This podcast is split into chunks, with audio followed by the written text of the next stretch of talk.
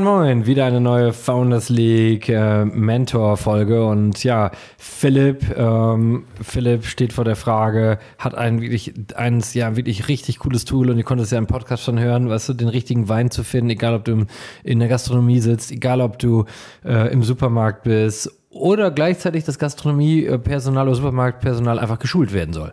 Aber da kommt auch schon die Frage, weißt du, Philipp hat das äh, gegründet vor äh, eineinhalb Jahren. Offiziell vor eineinhalb Jahren, aber gibt es seit drei Jahren arbeiten wir daran. Ja. Seit drei Jahren äh, arbeiten sie daran, seit eineinhalb Jahren offiziell gegründet. So, hat auch schon 150.000 eingesammelt als Investorenkapital, hat schon 50.000 reingebracht. Und jeder nimmt ihm ab, das Produkt ist geil. Und jeder nimmt es auch ab, das brauchst du auch. Und wenn du, wie oft hat sich jeder schon erwischt, im Restaurant zu sitzen und nicht zu wissen, welchen Wein er bestellen soll. Außer du gehörst jetzt zu den wirklichen, echten Top-Profis. So, das ist das Erste. Oder auch im Supermarkt. Wie oft stand ich schon vor dem Regal mit diesen ganzen Flaschen? Jeder versteht das sofort. Jeder spürt auch bei Philipp sofort diese Leidenschaft und bei seinem Team, auch mit Dominik, diese Leidenschaft für das Produkt. Aber aus Investorensicht kommt jetzt das große Problem. Was macht der Philipp eigentlich? Denn ist er eine B2B-Softwarelösung, eine B2B-Schulungslösung? Ist er eine B2B-Lösung äh, äh, für Datengenerierung? Ist da eine B2C-Lösung für die Gastronomie oder ist da eine B2C-Lösung für Supermarkt? Oder empfiehlt er demnächst sogar großen Burgerketten, was der richtige Burger ist? Ihr seht, äh, tausend Möglichkeiten und da fängt immer schon das Problem an. Äh, und darum geht die heutige Folge um Get Big, Get Specialized or Get Out.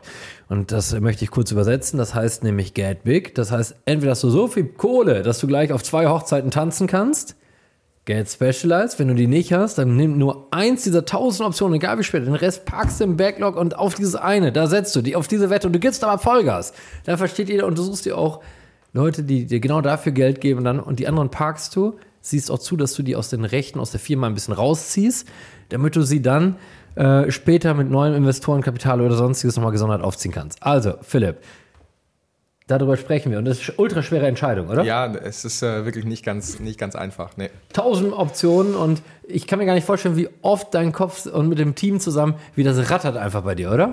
Ja, total. Vor allem, wenn du natürlich mit Leuten sprichst, die die Solution dann anwenden wollen, hörst du eigentlich äh, zu 90 Prozent tatsächlich ähm, äh, totale Vorfreude darauf, wann geht's denn los? Das ist die meistgestellte Frage, ja, okay, und wann können wir starten? Ähm, und da wir aber natürlich begrenzte Kapazitäten teamtechnisch und monetär gesehen haben, ähm, ist bei beiden bis dato immer so die Antwort gewesen, dauert noch ein kleines Sekündchen.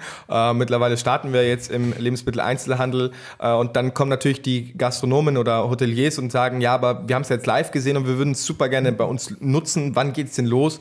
Das heißt, man muss immer so ein bisschen ähm, den, den schlimmsten, schlimmstmöglichen Fall wählen und zwar Leute vertrösten, die eigentlich Bock haben auf deine Solution. Also das eigentliche Verkaufen ist gar kein Verkaufen, sondern mehr vertrösten, bis es losgehen kann. Ja, und erzähl mal diesen Effekt, worüber wir uns halt ja. haben, mit Julian auch, unserem Geschäftsführer von der Founders League, weil das ja wirklich mega spannend ist wenn du bei dem einen gerade Gas gibst, kackt das andere ab. Und wenn du bei dem anderen Gas gibst, kackt das und so springst du eigentlich hin und her, statt eins richtig mit Vollgas, oder?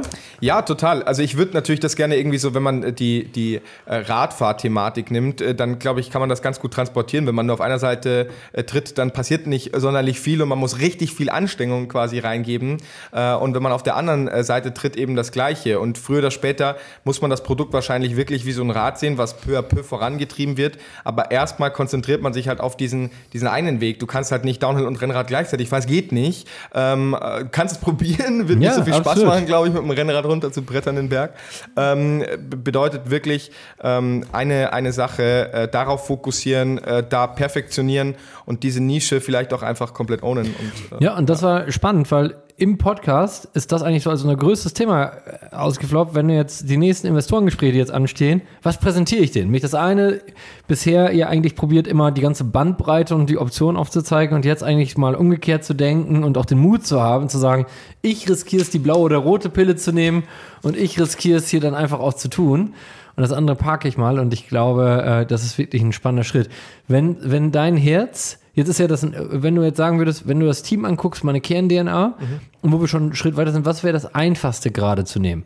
Also nur aus dem, was heute besteht, die B2B oder B2C-Lösung?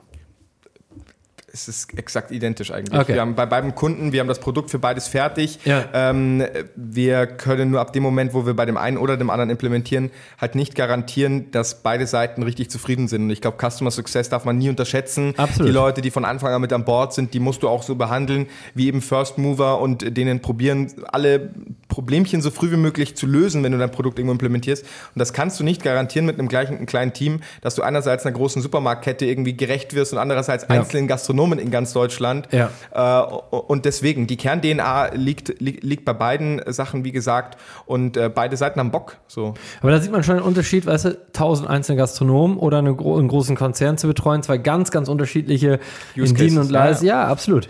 Und äh, daraus kriegst du dich in dem kleinen Status, wo ihr seid, heute noch nicht perfekt ausgerichtet, darum sich für eine Seite zu entscheiden. Und ich kann immer jedem nur raten, äh, wenn, die, wenn du tausend Möglichkeiten hast, tausend Optionen, dein Geschäftsmodell weiterzuentwickeln, aber du kannst dir einfach nur ein paar wenige Sachen nehmen und die dann richtig geil machen. Denn es kommt nie auf gute Ideen an, sondern es kommt immer auf die operative Exzellenz an. Immer. Und das macht den Erfolg, äh, am Ende den Erfolg aus. Und wenn du dich nicht entscheiden kannst, dann geh immer davon aus und guck dir dein Team an und sag, wo haben wir kurzfristig das größte Umsatzpotenzial? Äh, ja, in welchem Bereich können wir heute schon am schnellsten den Kunden am glücklichsten machen? Und ja, wo kriegen wir den größten, am schnellsten, ohne die größten Widerstände, den meisten Erfolg generiert? Und nach dieser Methode entscheide ich immer, ähm, wenn ich mich wirklich tausend Ideen äh, für also jetzt auf ganz strategischer Ebene äh, entscheiden muss, dann gehe ich mal davon. Das andere haben wir ja gesagt, äh, das haben wir im anderen äh, Schulungsformat Format schon gemacht, dass, dass du danach entscheiden kannst, was ist das größte Kundenglück, was ist am technisch, am, äh, was passt am besten zu meiner Kern-DNA und was ist am technisch am unaufwendigsten im Verhältnis. Und danach kannst du auch entscheiden nach der Drei-Matrix. Aber nimm das mal mit für dich und sag mir, äh, ich bin gespannt, wie du dich entscheiden wirst. Wo haben wir die geringsten Widerstände? Wo können wir heute am schnellsten Umsatzpotenzial abgreifen und damit auch Teilerfolge erzielen? Weil du kannst ja immer dann noch in drei Schritten später wieder in die anderen Bereiche mit reingehen. Also, danke, dass du da warst. Vielen lieben Dank. Und äh, ja, wir hören uns und demnächst fahren wir. Sehr gut.